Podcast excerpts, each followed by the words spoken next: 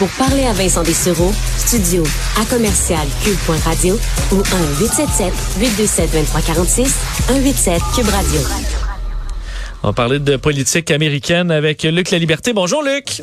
Oui, bonjour Vincent. Euh, bon, parlons de la situation euh, bon, en Russie. Je parlais de politique américaine. C'est lié. Russie qui amasse toujours des troupes euh, sur les frontières avec l'Ukraine. Parce que là, plutôt cette semaine, on avait dit chez les Russes, on va retirer des troupes.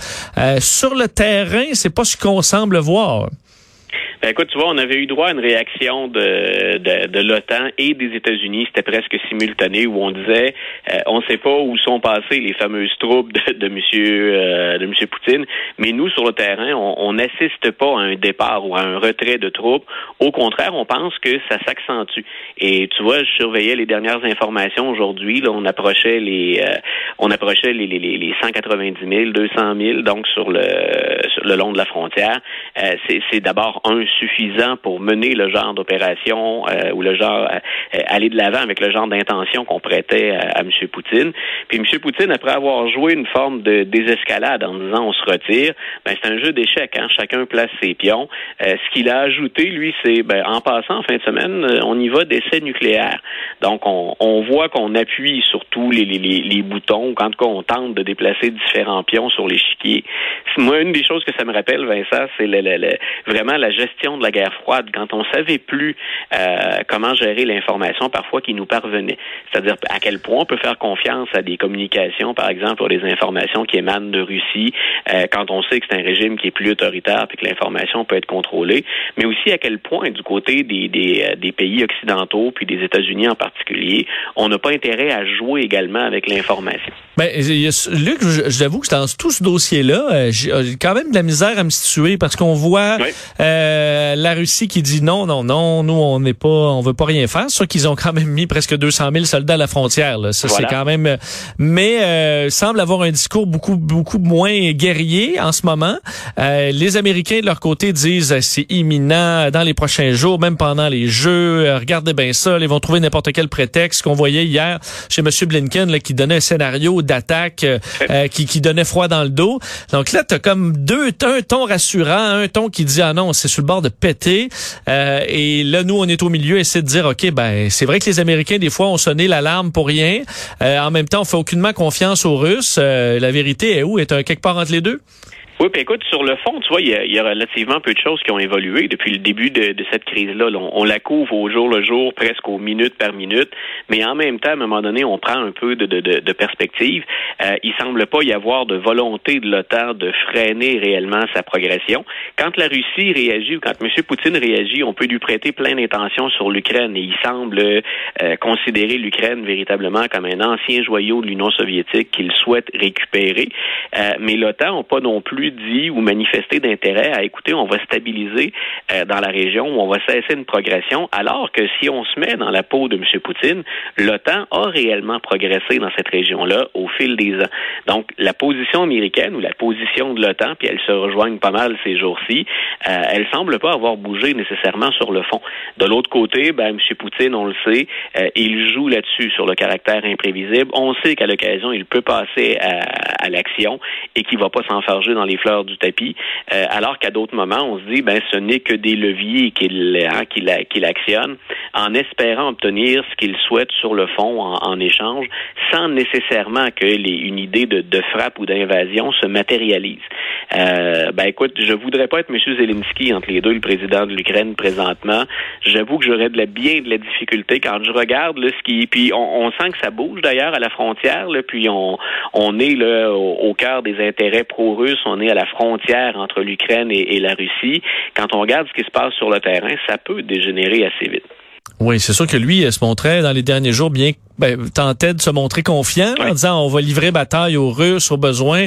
T'avoues qu'être euh, l'Ukraine à ce moment-là, tu dis ça, mais au moment où il débarque, tu peux dire bon ben c'est pour rentrer là, tant qu'à ça, euh, on, va, on, va, se sauver de la bataille. C'est pas ce qu'ils promettent là, mais c'est quand même assez particulier. Euh, qui est l'outil là-dedans là, pour tenter de, de bon de, de, régler ça? Est-ce que c'est encore Monsieur Schulz en Allemagne, Monsieur Macron? Est-ce que le, les communications quand même coulent à ce niveau-là?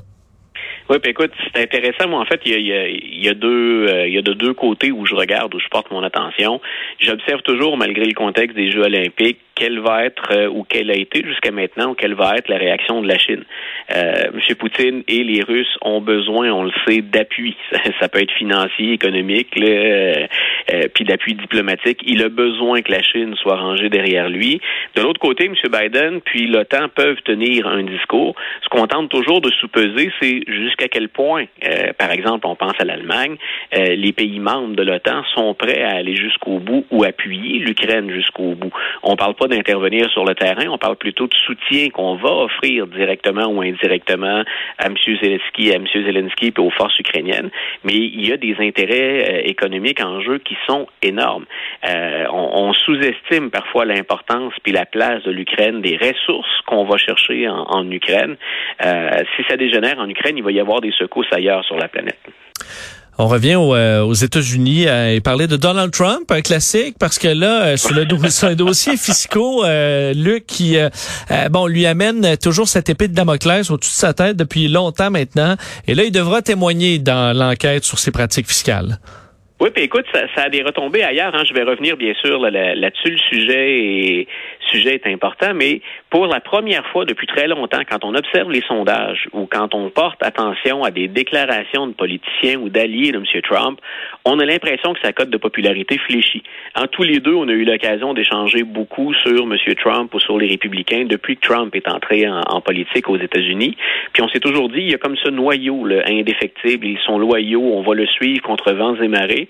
Pour la première fois, on sent que ça fléchit. À quel point est-ce que c'est durable? Soyons attentifs, continuons à surveiller ça.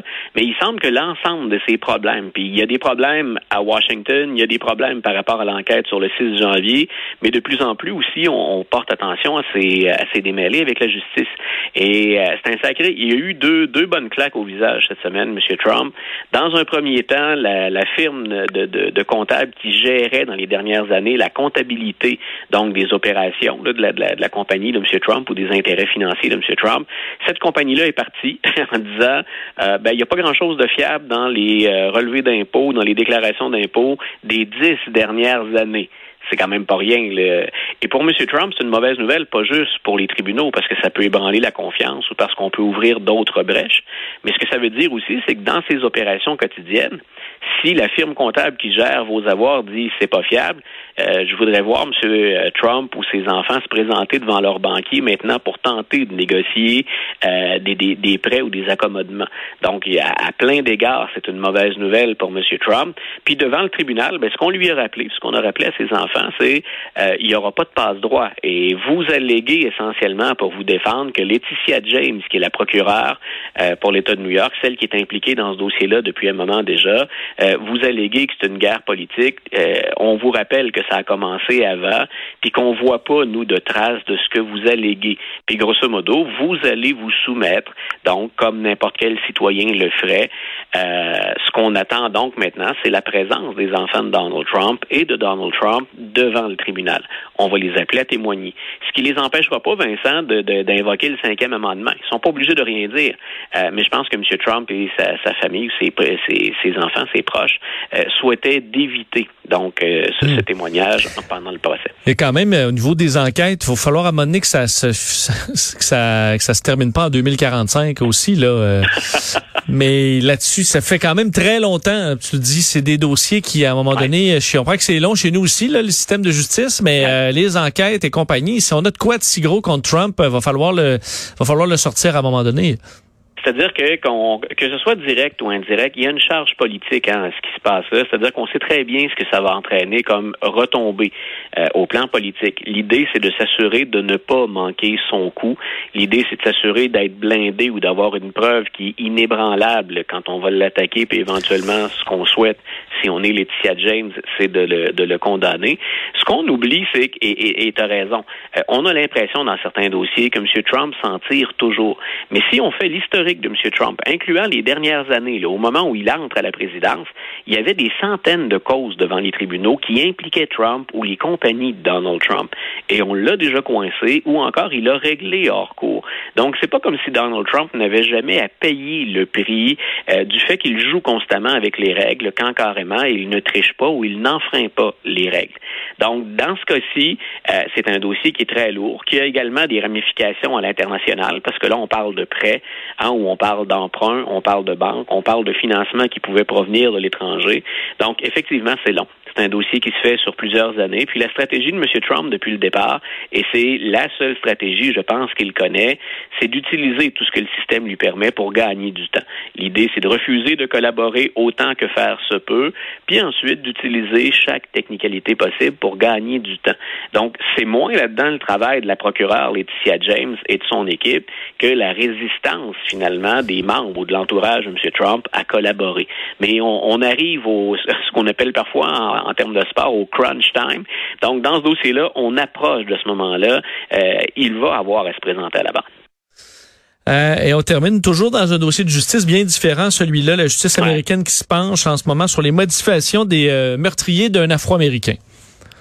Écoute, euh, nos, nos, auditeurs se souviendront peut-être qu'il y a ce jeune Amo Arbery euh, qu'on dépeignait ou qu'on représentait comme étant ce, ce jogger noir jeune euh, qui avait été abattu par euh, trois citoyens blancs, donc en, en Georgie. Ces gens-là procédaient à une arrestation citoyenne, puis on avait le droit de recourir aux armes. Ce qu'on a prouvé dans ce dossier-là, dans le premier procès, c'est que finalement, il s'agit bel et bien d'un meurtre. Euh, ça allait au-delà de l'arrestation citoyenne, puis ça allait au-delà du recours aux armes à feu qu'on qu peut euh, avoir ou qui est autorisé par la loi. Donc, on a dit, dans ce premier procès, il n'y a presque pas été question de la couleur de la peau d'Amo Arbery, euh, ni de celle des, des, euh, trois individus. Quand on a étudié le fond de l'histoire, c'est le gouvernement fédéral qui est intervenu, le FBI qui avait ouvert l'enquête en disant, nous, on pense qu'il y a quelque chose qui est lié au droit civique là-dedans et que finalement, ça correspond au profil d'un crime haineux. Donc, depuis lundi de cette semaine, après avoir effectué la sélection du jury, on a donc repris le dossier des trois individus et on dit qu'ils ont agi finalement en raison de cette haine qu'ils auraient pour les Noirs. Et ce qui est absolument désastreux, c'est à, à, à, nous dégoûter parfois euh, de certains êtres humains. C'est ce que sont employés à faire les procureurs depuis le début de la journée, euh, depuis le début de la semaine, pardon, c'est de relayer tout ce que les trois individus ensemble ou séparément, dans des conversations téléphoniques ou sur les réseaux sociaux, ce qu'ils ont relayé de propos haineux. Et écoute, ce qu'on entend sur les Noirs ou ce qu'on lit sur les Noirs, c'est littéralement à vous donner la chair de poule hein, ou d'avoir un frisson qui vous parcourt les chines. C'est comme le racisme le plus évident dans sa forme, la plus. Il n'y a pas de bonne forme de racisme, mais c'est la plus évidente et la plus la plus dégoûtante qu'on puisse imaginer. Mais le fardeau de la preuve reste quand même très important pour les procureurs là-dedans. De dire que ces individus-là sont racistes, c'est une chose. De dire qu'ils ont tué, ce sont des meurtriers, c'est clair maintenant. Donc, de dire qu'ils ont tué à Arbery parce qu'ils détestaient les Noirs. Donc, eux continuent de dire qu'ils intervenaient parce qu'Amo Arbery, et c'est vrai, avait été vu sur un site euh, de, de, de construction dans, dans, le secteur des Trois Hommes où on avait eu des, des vols auparavant? Ouais, donc, mais il y a clairement, je, je, comprends que c'est pas directement, hey, c'est un Noir, oui. on l'abat, mais je veux dire, euh, la réflexion, euh, il, c est, c est, on peut très facilement faire le lien entre, disons, un, des propos absolument abjects contre les Noirs. Euh, là, voit un Noir courir, dire, si, si c'était un collègue blanc qui avait croisé sur un chantier avant euh, puis qui part à course à côté d'eux, il, il tire pas dans le dos. Là. Oui, puis écoute, on rapporte des conversations pour que, pour que ce soit bien clair pour nos auditeurs. Là. Euh, je pense que c'est le, le, fils. Il y avait le père et le fils qui étaient impliqués là, dans cette histoire-là. Euh, je pense que c'est le fils qui a carrément laissé entendre dans une occasion, il commentait des événements, puis il disait, mais les Noirs, il disait euh, sur les réseaux sociaux, les Noirs, mais on devrait tous les abattre. Donc, quand, quand on a une déclaration aussi violente que ça, euh, on peut toujours bien dire que c'est sur les réseaux sociaux, mais disons que la charge raciste puis la charge violente, euh, on est bien au-delà d'abord, un, de ce que permet la liberté d'expression normalement, et si ça donne pas une connotation raciste aux gestes qu'il pose, euh, on peut se demander ce qui va parvenir à convaincre un jury après. Ouais, on sait que c'est des procès extrêmement suivis euh, oui. aux États-Unis, puis on espère toujours que la justice se fasse de, de la bonne façon, euh, de façon très solide pour euh, pour pas pour pas que bon ça pour pour que les gens sentent qu'on fait des pas des, des pas de l'avant. Ça c'est clair qu'il n'y a pas deux justices aux États-Unis. Luc, merci beaucoup. Bon week-end. Un grand plaisir. Salut. Un bon week-end à toi aussi.